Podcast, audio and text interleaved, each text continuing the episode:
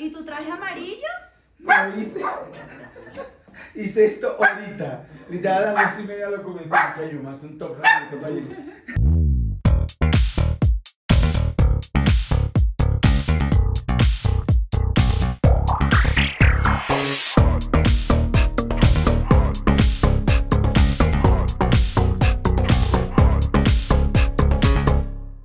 Comadre preciosa. comadre preciosa. ¿Cómo está, comadre? Bien, comadre, estoy muy feliz. Ay, yo también, comadre. Porque el día de hoy tenemos una entrevista fabulosa. Sí, tenemos un invitado muy especial. Él es venezolano, gran amigo, diseñador de moda. Es una persona muy querida por todos nosotros, es una la verdad. persona que es Tauro ascendente Escorpio, Escorpio y luna en Géminis. Ah, luna en. Géminis, ¿verdad? ¡Ah!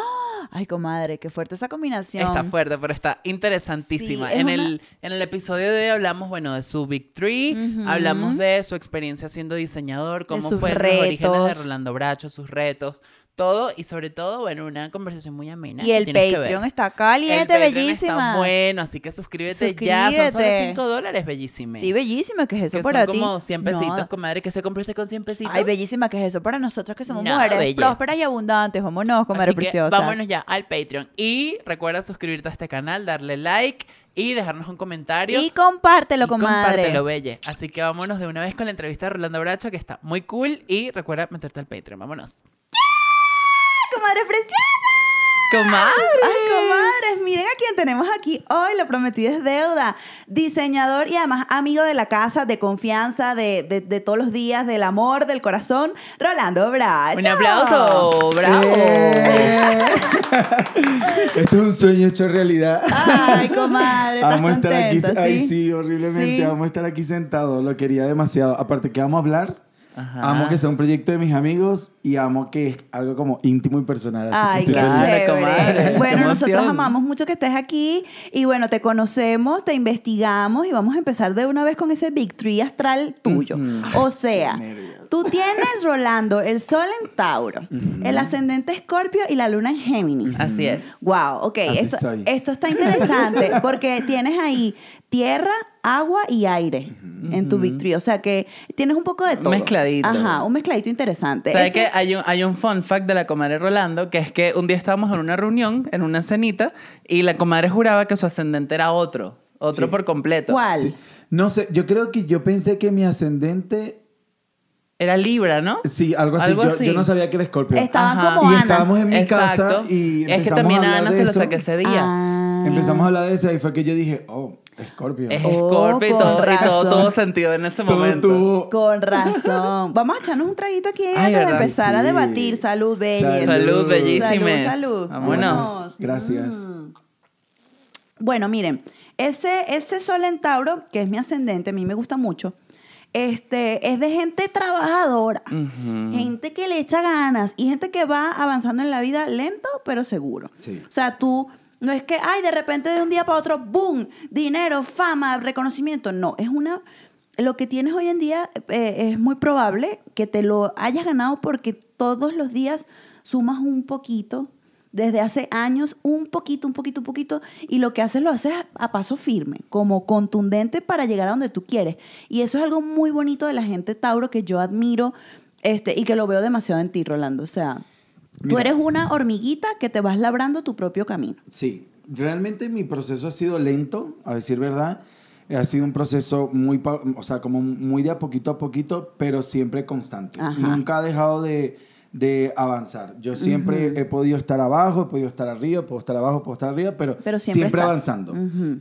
La verdad es que yo creo, yo, por lo menos en mi proceso como diseñador, yo he empezado ya, esta es mi tercera, cuarta vez que empiezo con este Ujú. proyecto, por temas de migración, por temas de dinero, por temas de, de que algo salió bien o no. Pero yo, yo tengo algo, que es que yo nunca le he pensado mucho a cómo hacer las cosas. Sino que las haces. No, yo confío en lo que yo soy Ujú. y yo lo hago.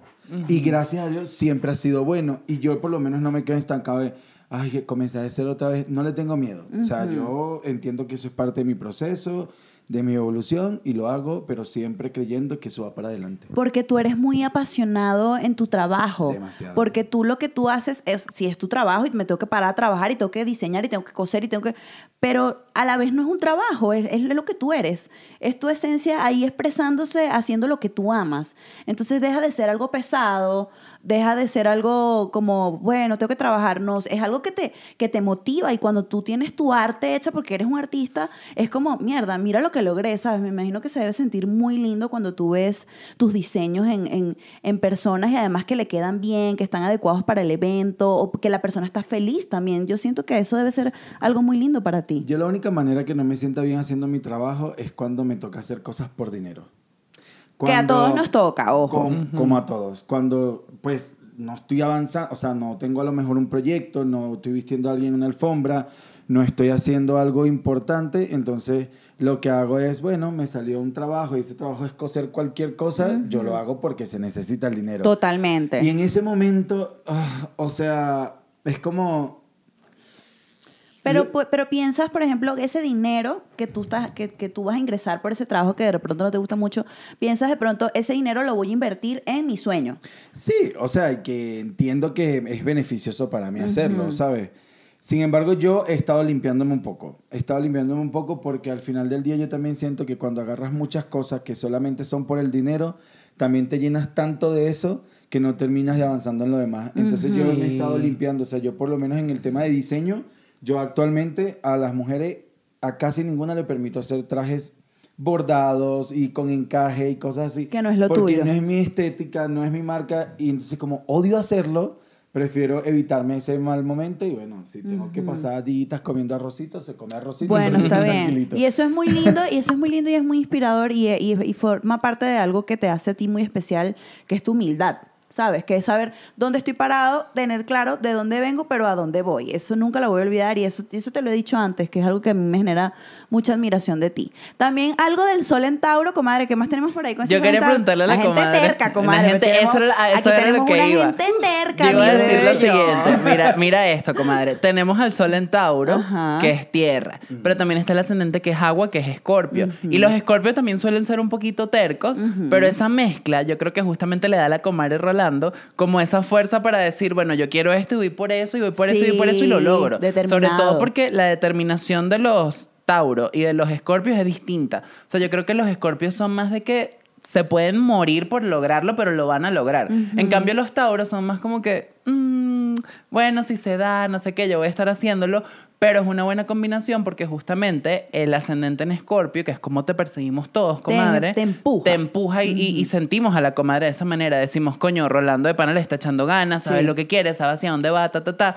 Y con el Tauro le agrega como ese toque de lo bonito, lo La venusino, lo sofisticado, de que realmente sepa hacia dónde va. Que de Mi hecho la carta de la comadre Rolando es demasiado de lo estético. O sea, porque Sí. casi todo está en la casa 7, que es la de, la de Mi Libra. bella, tú tienes en la casa 7 el sol, ¿no? El sol. El sol lo tienes en la casa 7. ¿Qué es eso? El sol en la casa 7.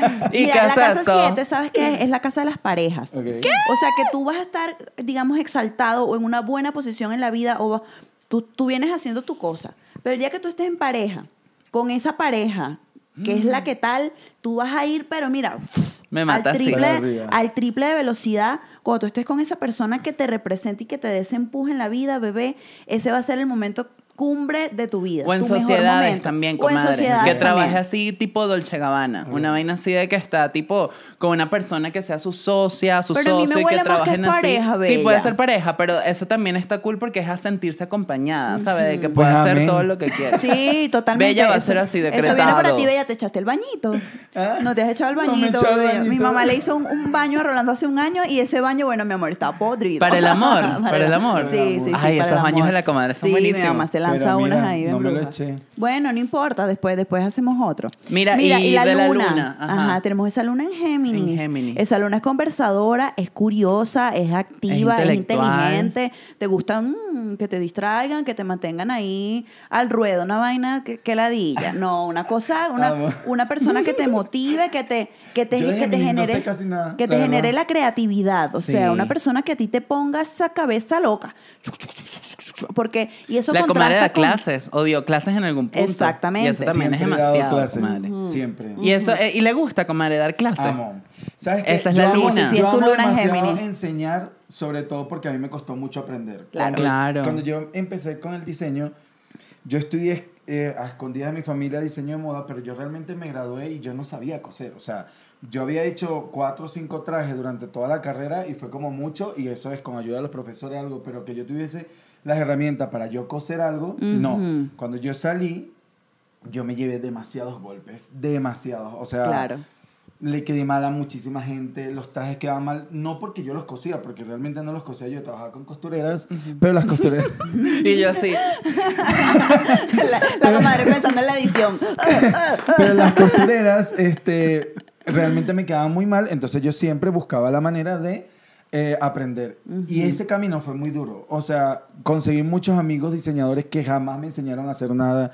Le podía pedir información a cualquier persona y siempre era esa cosa de no te voy a enseñar porque yo también soy diseñador. Como que aprende no. tú. Sí, y yo siempre he dicho, yo amo enseñar porque al final del día yo estoy enseñando son, eh, digamos, como herramientas para elaborar tus trajes y tus cosas. O sea, Claro. costura, patronaje y eso. Pero la creatividad es mía.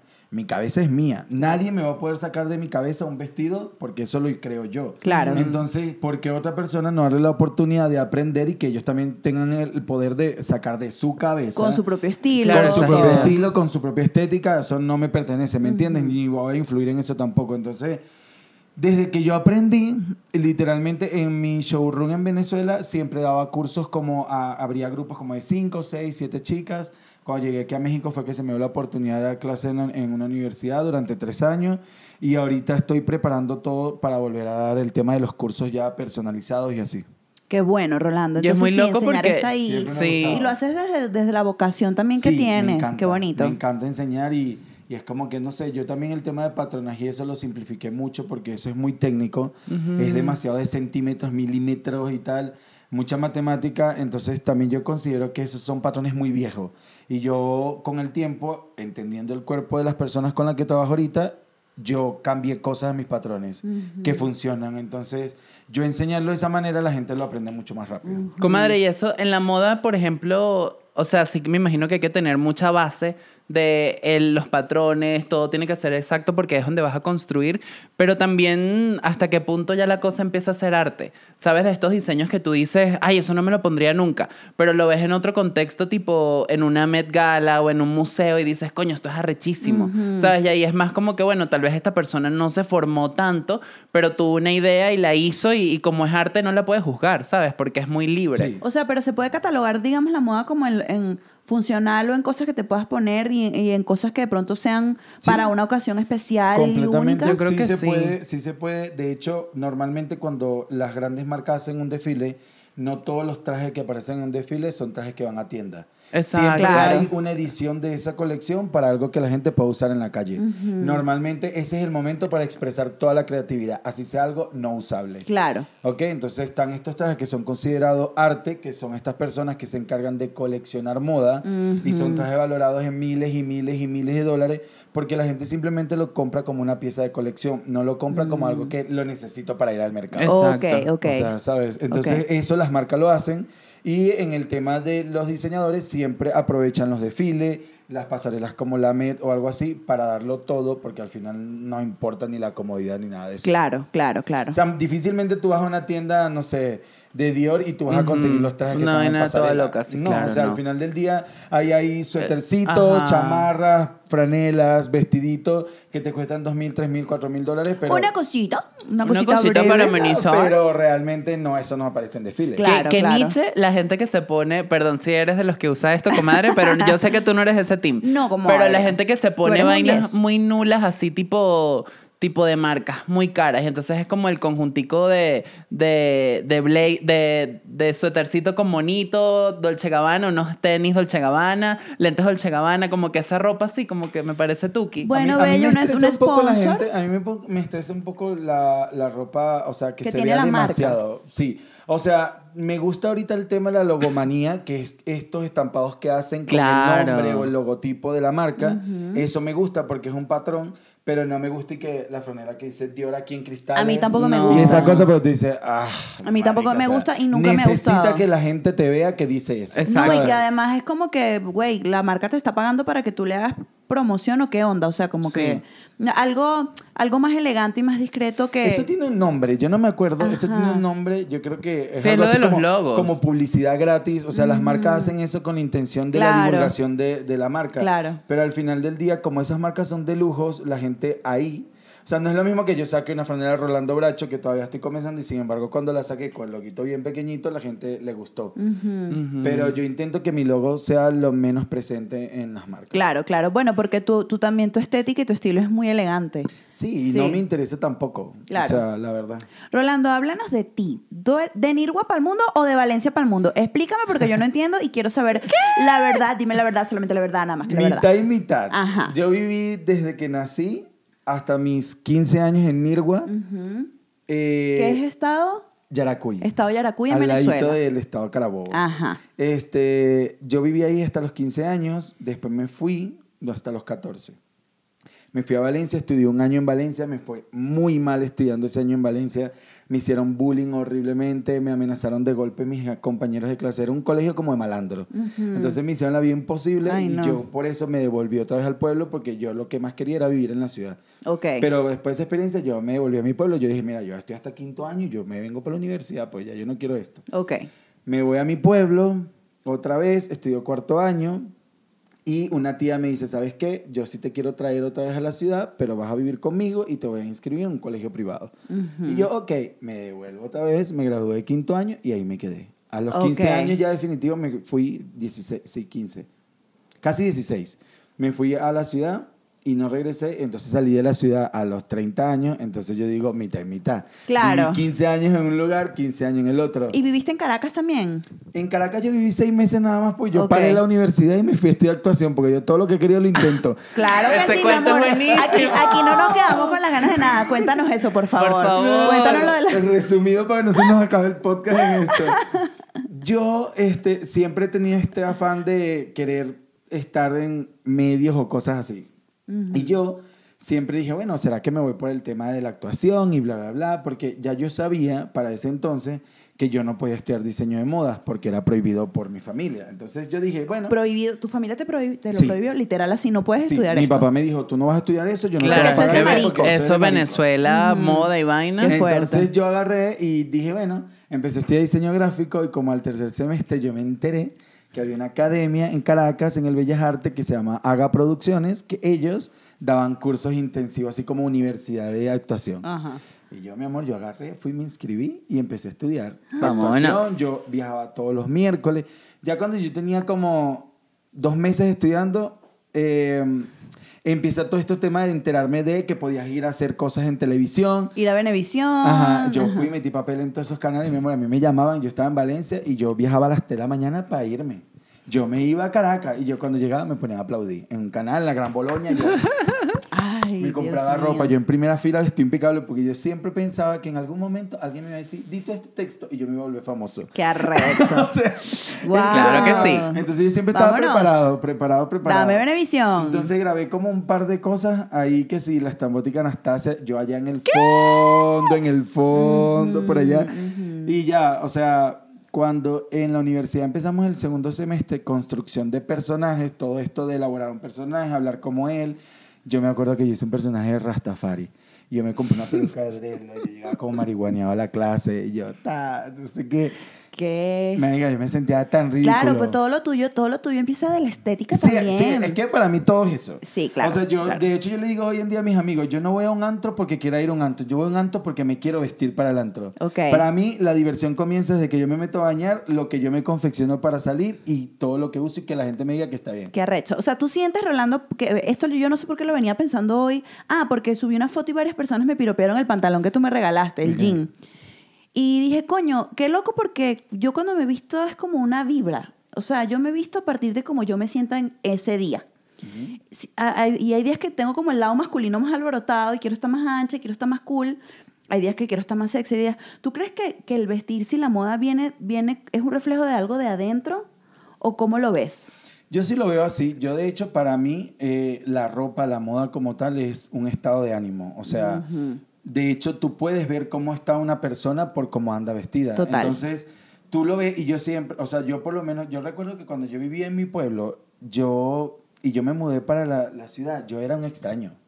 O sea, yo llegué a la ciudad con unos zapatos Puma, una, una cosa que tú dices, esta gente no usa esto nunca, es lo que yo cargaba. Ajá. Y yo empecé a ver cómo se comportaba todo el mundo y yo quise empezar como a pertenecer. Claro, y yo tenía normal. una amiga que ella era surfista, tenía un estilo increíble, carísimo, o sea, ella usaba las bermudas más caras, todo. Y yo lo que hice fue ver cómo ella se vestía y yo me iba al castillito, me compraba mi telita de cortina de cuadros, yo no sé qué, y buscaba una costurera y me hacía. Y yo llegaba al día siguiente a la universidad, pago igual, pero mandaba a hacer. Nunca tenía la plata para comprar, pero mandaba a hacer. Y yo decía, y entonces yo aprendí que eso a mí me abrió una como oportunidades, porque la gente te visualiza de otra manera. No importa lo que tú tengas, pero tener una presencia y vestirte bien te abre oportunidades, porque quieras o no, este mundo es un mundo de estética. Como la gente te percibe, la gente te trata. Si Totalmente, tú andas mal, total. si tú te ves mal, la gente jamás va a creer en ti. Entonces Sí. eso es muy importante que la gente lo tiene que tener como presente. De apariencias. Yo, este mundo es de apariencia. Quieras o no, es de apariencia. Y no, necesar, y no es necesariamente de como, porque por lo menos a mí nunca me ha hecho falta como un cuerpo ni nada de eso, pero digo, o sea, visualmente, Claro. la gente es así. Eh, Le entras por los ojos, pero Claro. también, Claro. también vestirte de acuerdo a lo que tú sientes, ¿no? Y, y no de pronto no seguir modas. a- Claro, de ni pronto te vestes- te Tienes que ser fiel a ti. Eso es muy importante y defender lo que tú eres. Claro. O sea, no se trata de que seas más de los demás. Eso. Se trata de que seas tú y que la gente entienda quién eres tú. Ok. O sea, pero vestirte de acuerdo a lo que tú eres. Ok. Entonces, tú, Rolando, saltaste de Nirgua a Valencia. De Valencia estuviste en Caracas un rato. ¿Y por qué México? Mira. ¿Cómo primero- llegaste aquí? No, yo primero emigré a Colombia y me fue, güey.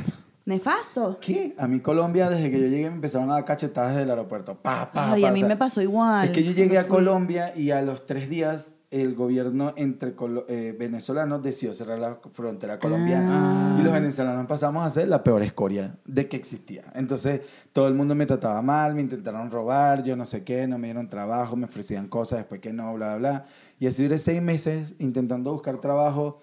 Me fue muy mal y ya lo último lo que hice fue vender comida en la calle. O sea, yo, yo como que me quedaba como 500 dólares y compré un carrito de metal, una bombona de gas y me puse a vender arepa en la calle. Ujú.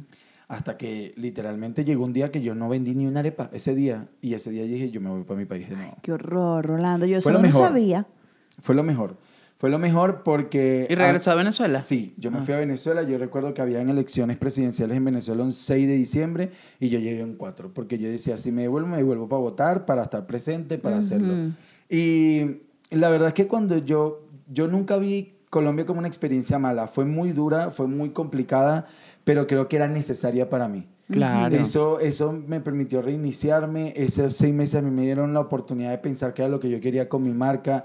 Yo llegué a Venezuela sin nada porque yo antes de irme vendí mis máquinas de coser, mis muebles, mi Qué cocina, mi fuerte todo. para poderte ir. Y cuando regresé, regresé sin nada y yo estaba tranquilo, yo estaba feliz. Yo quería era agarrar y, y coser, este, me puse a trabajar para una marca durante un año y en ese año compré mis máquinas, monté mi tienda, monté todo, pero ya yo llegué siendo Rolando Bracho como una marca. Porque antes de eso yo tenía dos años cosiendo y era que usted me decía, comadre, hágame este suéter y yo le hacía el suéter.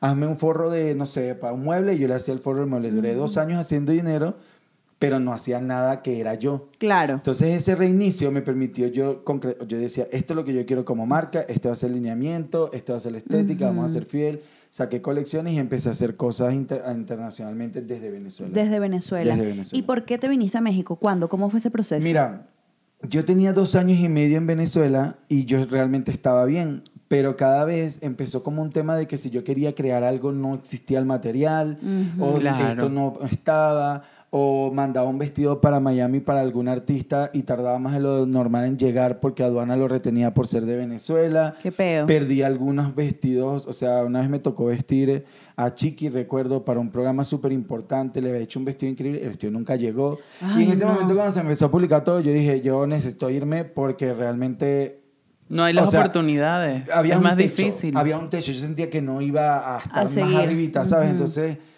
hablé, yo tengo aquí una amiga que es maquilladora, ya le estaba yendo bien, hablé con ella y ella me, me habló de México, yo no conocía nada de México. Y yo dije, bueno, me saqué mi visa de trabajo y me vine.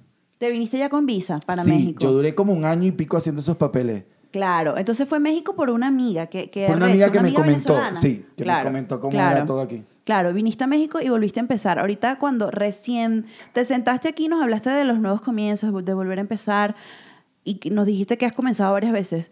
¿No te da miedo volver a empezar? Si tuvieras que volver a empezar otra vez, ¿volverías a empezar? Ah, Creo que ahorita, si me toca, porque la vida me lleva a eso, obviamente lo voy a enfrentar 100%. O sea, lo voy a hacer porque al final del día yo estoy súper claro que en algún momento mi proyecto va a ser tan grande como yo quiero, sea las veces que yo tenga que comenzar. Pero Salud por, por, eso. elección... ah, Salud por eso y toma, no te hagas la loca, bella. Te queremos borracha. ¿Qué?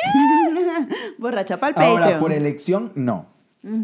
Porque cuando yo me vine a México, yo dije, bueno, Rolando, tienes 30 años, te vas para un nuevo país y date esta oportunidad como una oportunidad ya final. O sea, como que hazlo todo para que eso se dé. Claro. ¿Por qué? Porque no puedo pasar toda la vida empezando. O sea, hay que, eh, no, bueno, me pasó esto, pero vamos otra vez a migrar o vamos a hacer esto de nuevo. No, es arrecho. O sea, ya No, para mí sí. esta es mi oportunidad y así lo estoy viendo y lo estoy trabajando de esa manera.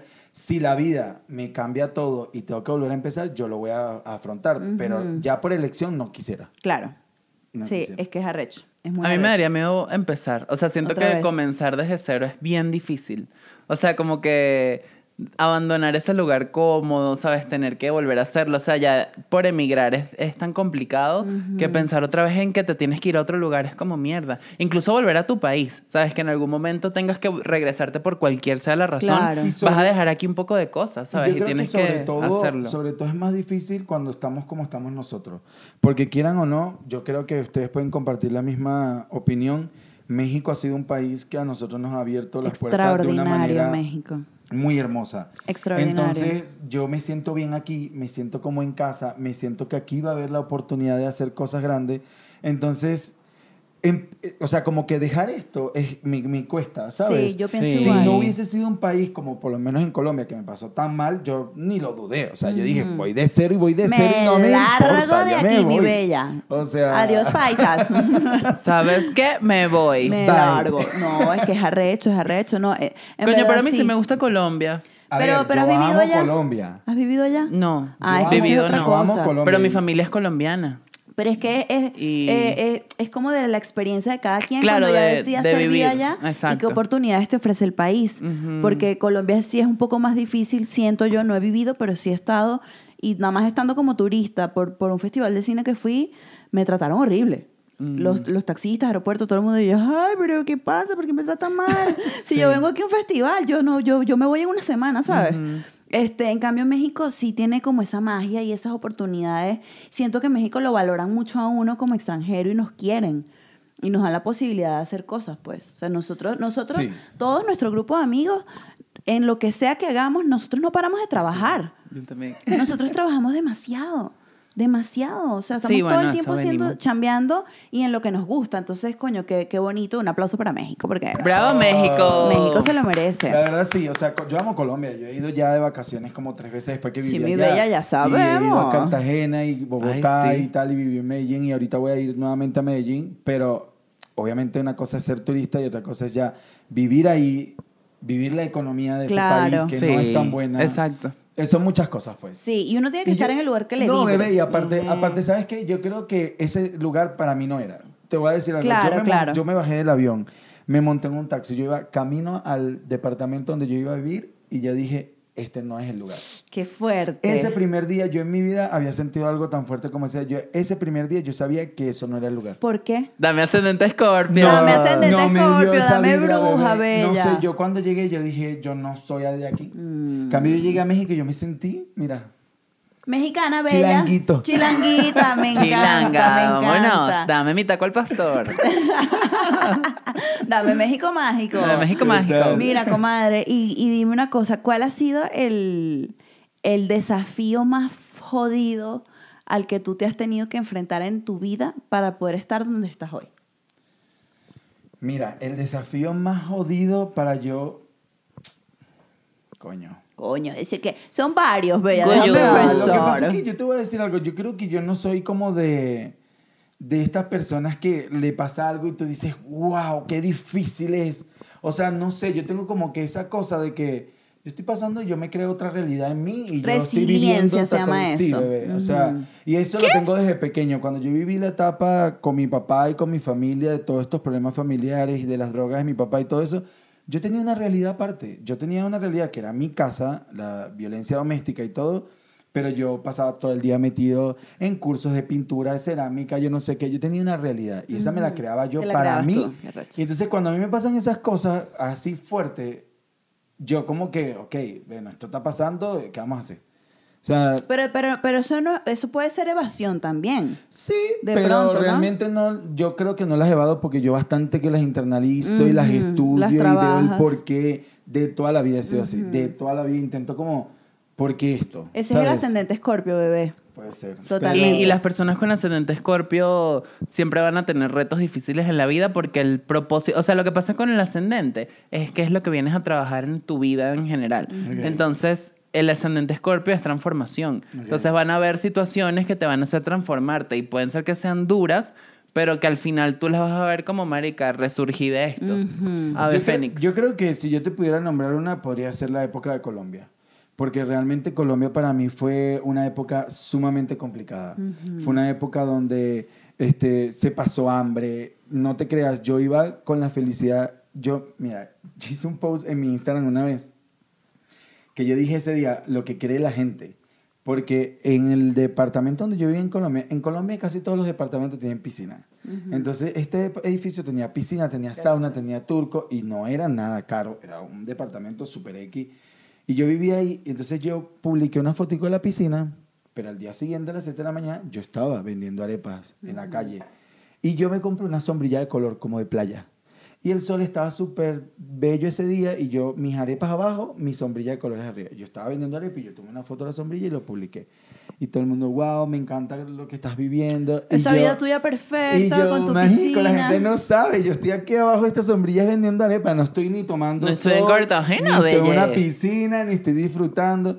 Para mí, de verdad, Colombia fue demasiado, demasiado duro a nivel de comida, el trabajo que tuve, eso de vender comida en la calle, Mm. el esperar que la gente te compre algo, el llegar en avión. Yo me fui para Colombia con seis maletas, bella. Ah, bueno, porque eso sí te me tiene rolando Yo bracho, pagué bella. 91 kilos adicionales para poderme montar en ese avión, porque como yo no volvía para Venezuela, yo necesitaba toda mi ropa. Y yo me llevé una maleta y media nada más de zapatos y todo lo demás fue ropa. Y ojo, regalé. Eso fue lo que yo consideraba que yo me podía llevar. 91 kilos pasé. Y esos mismos 91 kilos me los tuve que traer de regreso en autobús, pasando la frontera a pie. No Se me las rueditas de, las, de dos No. maletas, yo cargando las maletas, los militares no me ayudaban.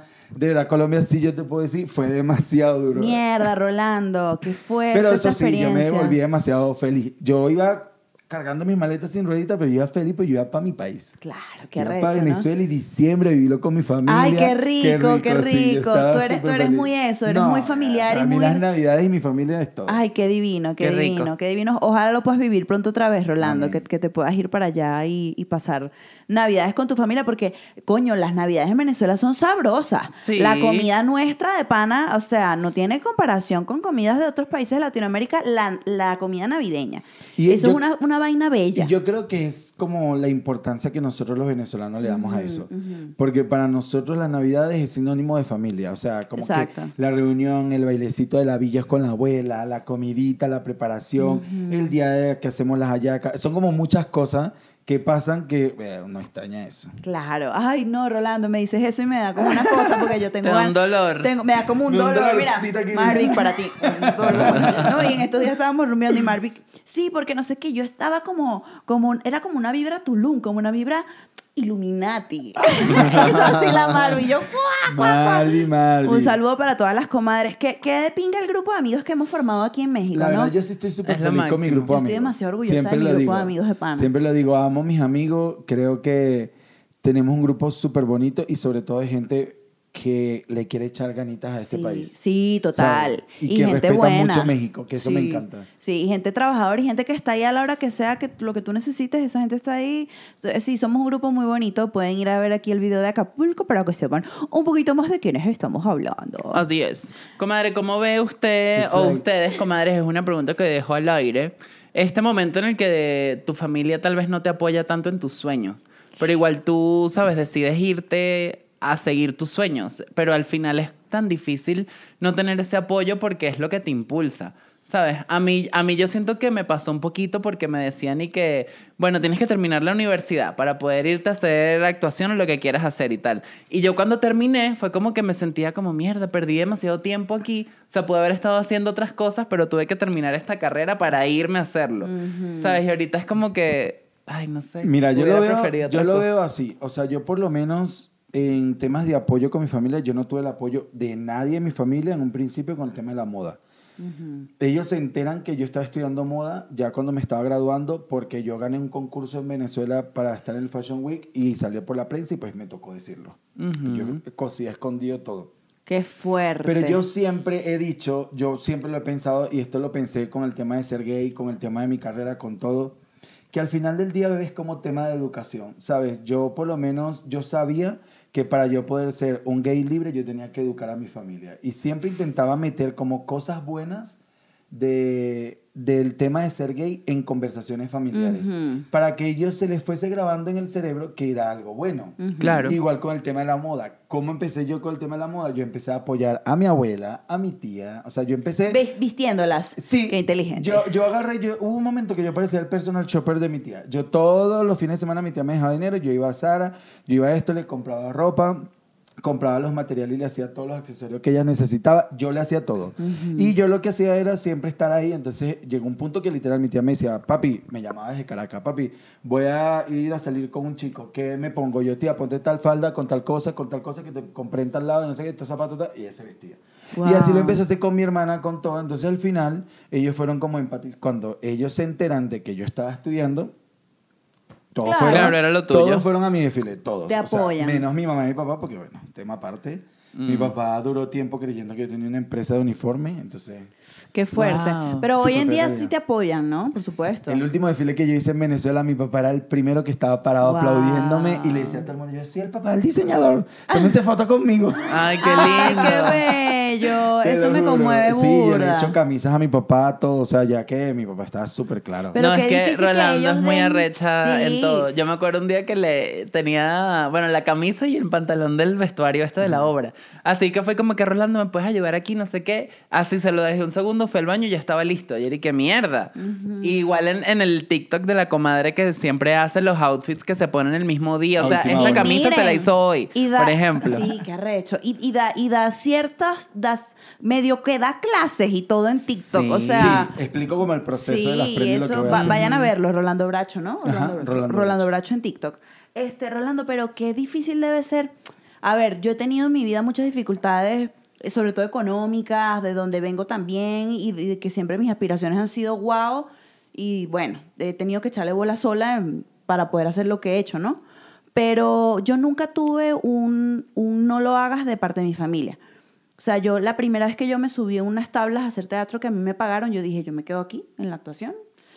Y mi, mi mamá y mi papá siempre estaban ahí de primeros aplaudiéndome. Entonces yo no sé lo que es eso, ¿sabes? Y, y me imagino que eh, moralmente, emocionalmente te debe tumbar demasiado que la gente de donde tú vienes no te apoye en lo que tú eres. Yo no sé, porque por lo menos a mí con el tema de la moda yo estaba claro que no me lo iban a aceptar. Entonces yo dije, bueno, estoy de diseño gráfico, entonces yo en diseño gráfico vivía un poco la moda porque que diseñé un evento y yo diseñaba un desfile. Diseñé una entrada, una entrada un desfile de moda. Diseñé un poste, un poste de un desfile. Una revista, una revista de moda. Yo todo- todo- de hecho, por eso es que la directora de la universidad empieza como que a ver todo esto y yo tenía una materia que se llama ilustración y yo siempre era cosas de vestidos y tal.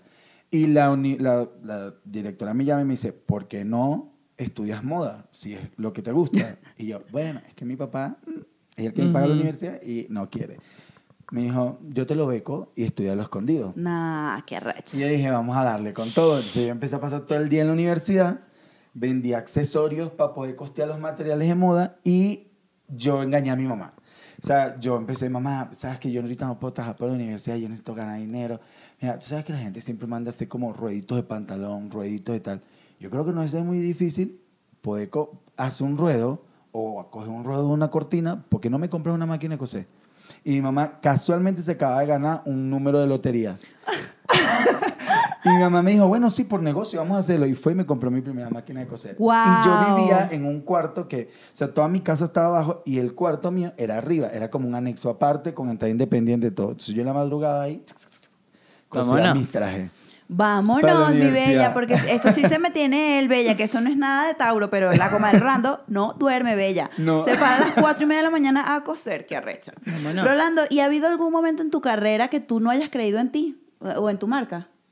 Siempre hay como dudas. O sea, eh, no sé, o sea, como que a veces dudo de lo que estoy diseñando, cosas así, pero siempre necesito ese momento de conectarme. O sea, yo por lo menos cuando estoy como medio dudoso con el tema de un diseño o algo, lo primero que hago es agarro y pongo cualquier programa de televisión de esto que es mi sueño participar en un programa de competencia de diseñadores. Pongo eso y enseguida yo con el primer capítulo ya estoy emocionado y me quiero coser Ya todo. estás claro. Todo. Wow, Rolando, qué increíble. ¿Y de dónde sacas tu, tu fortaleza? O sea, ¿Qué te inspira a ti? ¿Quién te inspira? Ah, no tengo como un referente de marca porque realmente yo no consumo mucho moda, a decir verdad, yo no sigo casi ningún diseñador porque quiero mantener como mi cabecita fresca, pero siempre mis diseños comienzan de una conversación con mi clienta. ¿En qué sentido? ¿Qué es lo que le gusta a ella de su cuerpo y qué es lo que quiere resaltar y qué es lo que quiere esconder? En base a eso yo diseño. Wow. ¿Cuál es la línea que yo sigo? Sigo siempre líneas rectas, me gusta mucho la geometría, me gusta este tema de que puede ser elegante, pero siempre tiene que tener un toque de algo Urbano. urbano. Yo, Porque, yo la siento muy urbana, comadre. Sí, yo no usted. soy nada de que, ay, la elegancia y, y- Yo siempre he dicho, mi marca no es para una marca para mujeres de sociedad. O para la mujer de sociedad que la gente cree. Esta Ok. mujer fina, como con No, cosas no. amplias y que, ¿sabes? Carolina Herrera. No, no, Carolina Yo no Herrera, soy cero. eso. Yo soy... Yo Como diésel, es como un Sí, flow mi- diesel mi marca Valenciaga. siempre tiene ese toque que es sexy, pero sexy bien cuidado, respetuoso. O sea, na- no quiero como que demasiado... Ina, Ina, Ina, por favor. productora. Productora, estamos en Ella era la productora. Ella era la productora hasta que llegó Dani. Bueno, este... Y nada, al final del día es como que siempre intento eso, como que resaltar, darle ese toque de sensualidad a la mujer. Me gustan mucho los colores sólidos, no soy de casi cosas estampadas. Y cuando diseño colecciones, mantengo esa estética, pero siempre agarro un tema, lo estudio, lo profundizo y siempre quiero como irme un poquito más allá, y no lo literal. Comadre, ¿y Wow. ¿cómo se ve de aquí en, no sé, en 20 años? O sea, ¿cómo...? Ay, cómo- 20 es mucho, Es 10, mucho, 10. 10. Ok, pero Para los hablando, diseñadores, no tanto. hablando de sueños, o sea, ¿cuál es su sueño más grande? ¿Cómo, cómo se visualiza Pues ahorita? mira, a mí me encantaría que mi marca obviamente sea una marca que tenga tiendas, que la ropa ya esté hecha. Ujú. Eh, quiero llegar a ese, a ese nivel de, porque ahorita todo lo mío es customizar para cada cliente. Y yo quiero llegar a ese punto donde ya está todo por talla y se compra. Siempre y cuando manteniendo... eh, Tu esencia, ¿no? no, manteniendo como lo... ¿Cómo se llama? Lo exclusivo. Claro. No quiero tener un Zara. No. Exacto, no. Quiero tener algo que la gente vaya y compre y sepa que de eso hay pocas repeticiones. Ok. Me gustaría que mi marca igual tuviese este plus de te puedes mandar a hacer algo especialmente para ti, que obviamente va a tener un costo muchísimo más elevado. pero Muchísimo, muchísimo más, bella, vámonos. Así que pagas. Este, me gustaría tener un equipo, amigo. Un equipo grande Ay, de gente que me sí. confeccione, Wow. de gente que se dedique a hacer toda la parte del marketing y yo solo sentarme a diseñar. Ay, me yo encanta. sueño con ese momento. Yo Sí, ahorita eso va a coso, pasar. ahorita tomo la foto, ahorita la publico, ahorita hago el patrón. Grabo los TikToks. Grabo el TikTok, hablo con los clientes. Yo no quiero hacer nada de eso. Yo quiero sentarme a dibujar. Claro. Claro. Ah, Y aquí- ese momento. eso va a pasar, Rolando. Sí, Y va a claro, va, a pasar en menos de 10 años, totalmente. Rolando, ¿y a quién sueñas con, con vestir? Wow. ¿A quién sueño con vestir? Mira, yo quiero vestir demasiado, demasiado, demasiado. Por lo menos ahorita, rápido, rápido, rápido, quiero vestir a Ana Paola porque me parece que es una mujer que le queda perfectamente mi marca y la tengo a la mano. O sea, está más cerca de mí. total. La siento. O sea, No, yo y la Ana siento. Paula está rodeada de venezolanos. Exacto. No, y, entonces- y de pana sí la veo en un diseño de, Sí. de Rolando yo Bracho. tengo el número de la manager, sí, que lo Vamos a escribirle. Entonces, quiero vestirla a ella. Después, más allá, me gustaría vestir a cantantes como Dualipa, me gustaría vestir a Beyoncé, porque es mi amor Guau. de mi vida. Me gustaría estar en premiación, sobre todo en alfombras mucho más importantes.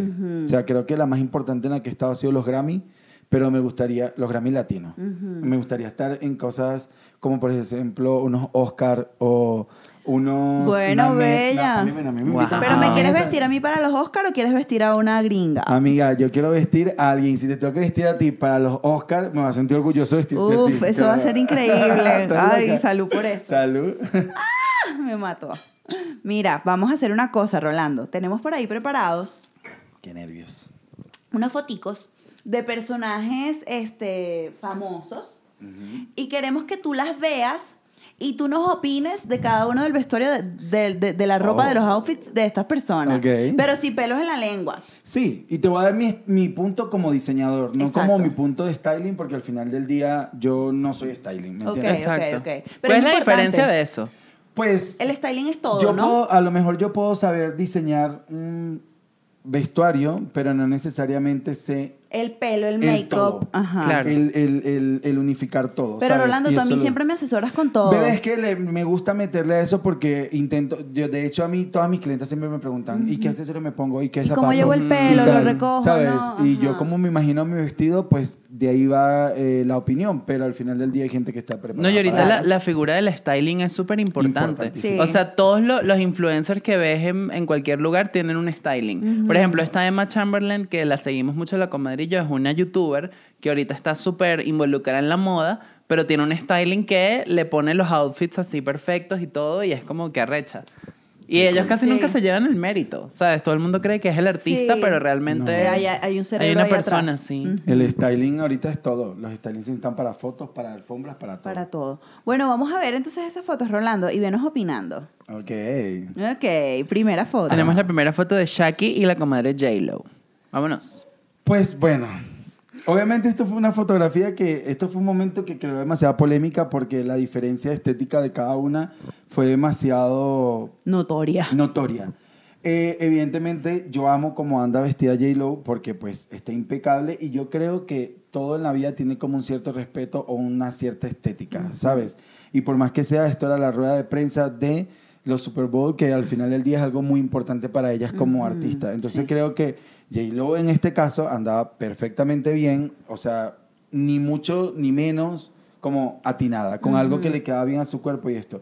En el caso de Shakira, yo puedo entender que ella obviamente no es una artista que vive de apariencias, porque no lo es. Y es Acuario. Y al final del día yo la amo a ella como sea, ¿sabes? La Pero- amamos. Pero sí me parece que hay cosas que Que podemos, ¿sabes? Mejorar. O sea, sí, o sea, como que, ok, vas a la rueda de prensa, unos premios tan- de una cosa tan importante, te vas a poner una playera. Y parece que no tuvieses peinado y el pantalón te queda súper largo y lo tienes todo arruchado porque te pusiste unos botines. Entonces Claro. es como que, ok, puedo entender tu marca, pero también Ponle por lo menos más. ponle un poquito, ¿sabes? Ella siempre ha dicho que odia todo el tema de, de, de fitting y de vestuario y de. Me de imagino. outfits. Lo dice así en entrevista. Yo amo mi carrera, amo todo, pero si yo pudiera hacer todas mis actividades artísticas en, uniforme, las haría, porque yo odio el tema de estar total. vistiendo ropa, no, no lo entiendo. Qué arrecho, ¿no? Pero yo siento que hay artistas que son como ellas, pero igual mantienen como una estética que es coherente para el mundo en el que se Claro, y para el momento que van a que están representando. Siguiente imagen. Siguiente imagen y vamos otra vez con la susodicha. Oh, wow. ¿Qué opinamos? ¿Qué opinamos? Pues a mí eso me encanta. porque Dame día es ella, Su peo árabe. sí, es ella como marca lo que la estética que ella siempre ha mostrado, que tiene que ver con todas estas como culturas, creo yo. Sí. Y pues es un show, así que primero le queda era- perfecto, ella tiene un cuerpazo, segundo le queda bonito. Esto era ¿Está en dos dónde? mileros, los Dos dos mileros. mileros que aparte Shakira era ícono, Del o sea que planeta tuvo una esos vaina. pantalones bajitos, Sí. trenzados a los lados, las cadenitas con, con monedita, todo eso lo puso Shakira. No, y ¿sabes qué pasaba también en esa época? Que ella fue como de las primeras latinas que entró al, mercado americano. Y, y pasaba mucho que en Hard Rock Café, por ejemplo, tenían así toda una colección de vainas de Shakira, todo. Fue la de que- servicio de lavandería. Y en esa ese época. momento la estética de ella era demasiado. Te amo, Shaki. Ok, ok. Seguimos. Seguimos con la comadre Lady Mucho Gaga. cuidado con lo que en vas a decir. Ajá. Pues mira, yo Que por creo- cierto, un paréntesis, en estos premios ella se fue increíble, solo que esto fue Lalo alternativa, pero ella llegó con un Alexander McQueen Sí. arrechísimo, llegó con la armada gringa de los Navy, de los pero gay, eran- wow, eran- eran- marica, Bella, pero arrechísimo. háblame de puros la militares carne, gay. háblame de la carne. Bueno, bebé, o sea, a ver. Lo Este que fue pasa es que conceptual, yo- Belle. Eh, exacto. O sea, a ver, Lady Gaga, esto a mí no me gusta, evidentemente, y aparte como que carga una carne encima, como que tampoco, ¿no? Pero la verdad es que Gaga es, como mucha gente lo dice, ella es como un drag queen, ella es un personaje. Y la moda de ella nunca es una moda que va a ser visualmente eh, aceptada por los demás. Siempre tiene algo mucho más allá, siempre es algo demasiado incómodo, siempre es algo que crea una conversación, ¿me entiendes? Entonces, creo que esto es parte de ella y al final del día me gusta, pues. Ok, ok. Por, porque va coherente con lo que ella es. Con lo que ella es. Claro. Y hubo un momento que dejó de ser así. Y fue que, ay, que la Sí, diga. hubo un momento que se volvió Sí. comercial y tú dices, ah, o sea, ¿por qué? Si tú lo venías haciendo también. Claro. Bueno, Bella, se agotan las ideas. Continuamos. Vamos con el siguiente. Oh, wow, eso es ícono. No existe nada más icónico que ese vestido. Sí, total, total. Pero ¿qué Pues, opinamos? ¿Qué opinamos? ¿No es too much? Mm, a mí no me gusta ese escote tan abajo. Ajá. O sea, si a mí me tocara diseñar algo, no haría... ¿Sabes qué? Es que yo te voy a decir algo. Yo tengo un pequeño problema con los ombligos. No hay nada que a mí me pueda causar más conflicto visualmente que una gente muestre el ombligo. Ok, Nunca. Yo por eso siempre que diseño un crop top, la mujer va acinturada hasta aquí y le tapo el ombligo. Ok. Si tiene un escote súper diagonal, ese escote pasa por un centímetro del ombligo, pero no lo tapa. Ok, interesante. Nunca a mí, para mí, ha sido como algo que me guste, entonces ni diseño como eso, ni me encanta tampoco. Ok. Ok. Pero bueno, la partió J-Lo ese día. Pues o sea, no, y ahorita, ahorita que le hicieron como la reinterpretación de este nuevo y salió en el mismo desfile de la marca, increíble. De hecho, Increíble. gracias a este outfit fue que surgió Google Image. Ajá. Las imágenes de Google. Las imágenes de Como Como que Google. todo el mundo empezó a buscar la vaina y- y lo crearon. Ok, vamos con el siguiente. Vámonos, mi no, bella. amigo, ¿qué es eso? Si tú rescatas algo de aquí, bella, yo me, yo me enojo. No, no, no, no me gusta nada. Yo quiero Nada. decir que esto ahorita está de moda. Pero, No, pero no amigo. nos gusta. Bueno, a mí no me gusta. O sea, lo que pasa es que no importa que haya una tendencia, ¿ok? Porque, pero esto es una tendencia de mal gusto. O sea, todo esto que esta mujer carga encima una cosa sobre otra, la boa de pluma, el tapasueño, las chancletas, las cholas estas como las pantuflas. De Hello Kitty, todo bella. Aparte, yo odio Hello Kitty. Yo también odio Hello Kitty.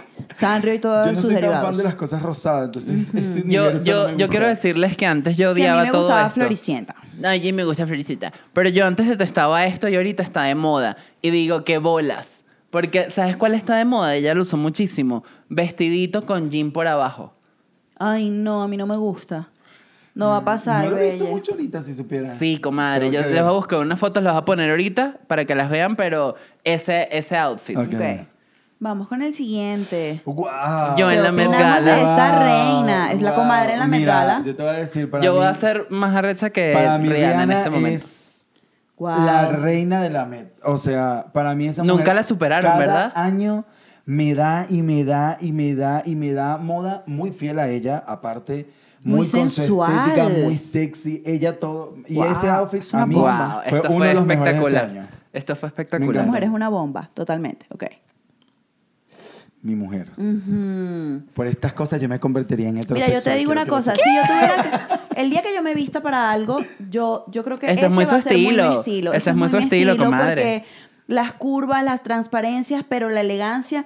A mí me gusta la vaina Y ese sexy. es el tipo de vestido que a mí no me gusta hacer. Oh, no me digas. Este vestido se ve peludísimo de No, o sea, ¿Pero sí es una belleza, es una obra de arte, pero bebé, no sé, yo no soy... Muy difícil o por las No transparencias. es difícil, es porque siento que no va con mi estética. Claro. Ojo, puedo- Bella, si o sea, Beyoncé te puedo- dice, hazme este vestido. No, obviamente 100% diseñaría algo que tenga toda esa sensualidad y todo, pero con mi... Claro, con, mi tu, con tu estética. firma. Totalmente. No estoy totalmente. peleado con los brillos, estoy peleado con las aplicaciones de, de estas telas bordadas. Pero esa mujer, mírala, y esa cola alta. No, no, es que eso es No, una no, bomba. reina, Top. Eso no tiene sentido. Impecable, no tiene impecable. sentido. Ok, Ah, ¿qué tenemos aquí? ¿Qué tenemos aquí? Dame Kim Kardashian en Valenciaga y la misma silueta todo el tiempo.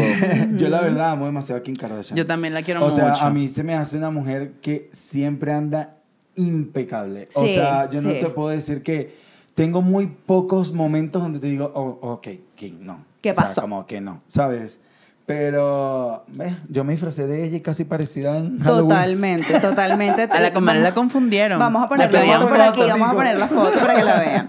Ok, seguimos con Dame Venezuela, bella. Ve, Dame Verga, portadas. dame, dame Venezuela. Opino. Sí, claro, eso es lo que Sobre queremos. este outfit, bueno, un vestido que no le queda, súper apretado, no está hecho para su talla, Nefasto los botones se ven estirados, no me gusta.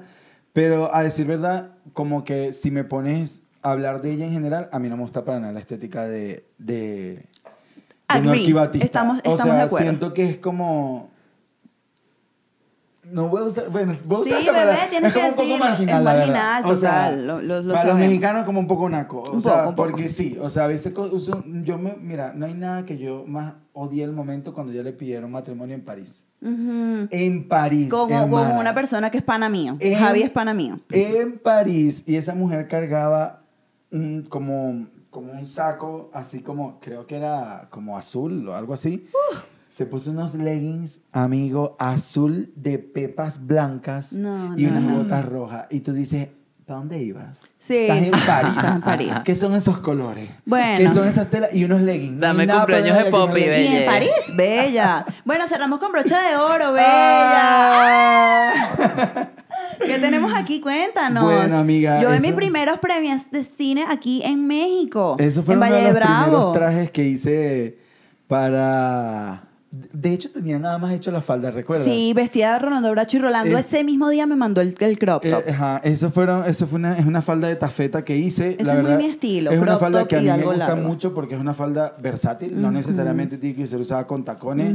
Una mujer perfectamente se la puede poner con botas, con tenis, todo depende de donde vaya. De la estatura, bella. Y este, el, La el mejor crop opo. top simplemente es un acompañante. Sí, Es yo, yo en verdad causé sensación esa noche entre todo el mundo. A mí me encanta. Y bueno, me, me puse ese collar que lo tenía por ahí. Que, ese collar me lo regaló mi mamá cuando yo cumplí 15 años. Vamos a hacerle un zoom a ese collar, por favor. Dije, esto está perfecto para usarlo con esto porque está, ta, ta. Y luego, pues, se me ocurrió ese, eh, que lo hice yo misma y Rolando luego me dijo, bebé, muy acertada, me gustaron tus ojos achinados, tu Me pelo encantó. alisado, por el medio de la carrera. Me sentí muy realizada de que a Rolando le haya gustado Me como encantó, yo lo... me encantó. El, el collar tenía todo el protagonismo porque estaba súper despejada arriba, así que Claro, estaba tenía con Comadre. ¿cuál sería mi estilo? Si me tuviera que hacer un traje alguna vez. De todo lo que me Wow, conoce. comadre. ¿Cómo sería? Comadre, es que usted Yo soy Pues, muy comadre. flexible, yo puedo usar lo que quiera. Comadre, yo porque yo a usted le haría una fantasía, ¿sabes? Yo a usted le haría algo que quizás tenga un poco de desconstrucción y que sea como un pedo que se vea muy cool, ¿me entiendes? Sí, Ok. sí, sí. Quizás comadre. utilizaría como una mezcla de materiales que te hagan como lucir cosas cool arriba y partes abajo. No sé, yo te haría una, realmente una fantasía queer dentro Uf. de mi marca que te veas impresionante. Color, ¿verdad? Nunca te vestiría como un señorito. No, ni nada cero, Yo, cero. Usted me, le apostaría a todo. Total. O sea, me arriesgaría así que todo lo que yo, pa, me metería. Me Mira, mata. Rolando, para terminar ya esta sección, porque después venimos con el Patreon, Bella, que Vámonos. tienen que, ya saben, suscribirse para que vean eh, la caja dorada, que es la última sección que vamos a hacer exclusiva para Patreon. Pero para terminar este episodio, comadre Rolando, ¿qué le dices tú a todas esas comadres que están viendo el programa y que dicen, wow, yo quiero emprender, bien sea una marca, un negocio o, lo que sea que tengo en mi cabeza, pero no me atrevo porque mi papá, porque el país, porque la familia, porque el que dirán? ¿Qué le dices tú a toda esa gente que quiere emprender? Bueno, primero, si les diría que si van a crear algo, nunca piensen en el que dirán, porque al final del día, este, si tú tienes en tu vida una persona que no te aporta y si aún aportándote te pone condiciones que tú tienes que actuar de alguna manera, no tienes que estar ahí. Entonces- eso, ¿Qué estás diciendo? me suena, me suena. Entonces, entonces lo importante es que realmente tú sigas tus instintos y lo hagas, ¿sí? Ok, y entender que todo es un proceso, que todo es un proceso. Van- cuando uno emprende y cuando uno es dueño de su propio negocio, uno, como se come las maduras, también se tiene que comer las verdes. Y Claro. Uno tiene que entender en esos momentos que eso es parte de. Y buscar aprender de eso en vez de quebrarte y decir hasta aquí llego o no puedo o lo dejo hasta aquí. No. El día que usted se sienta a comerse un arroz solo, usted entienda que es el mejor arroz del mundo porque usted está haciendo lo que a usted le gusta y lo que es suyo. Y eso te cambia la perspectiva de todo. De todo. Un aplauso Bravo. para ti, Rolando, que te lo mereces. Y bueno, eso fue todo por aquí, por nuestro episodio. Ya saben, vayan a Patreon. Esto fue Rolando Bracho. Bracho. Vámonos. Ya saben, dejarnos un comentario de qué opinaron sobre este episodio, suscribirse al canal, darle like y Compártanlo, comadres, compártanlo y lo pueden escuchar en todas las plataformas de audio. Vámonos. Amo. Así, redes sociales, arroba Marianto Hidalgo, arroba Luis Lopra, arroba Entre Comadres Podcast Arroba arroba Rolando Rol Bracho. Bracho. ¿Y la de Bracho. tu marca? Rolando Bracho oficial. Vámonos. TikTok, Insta- TikTok, Instagram y todo. Un besito. Chao, comadres. Nos vemos en Patreon.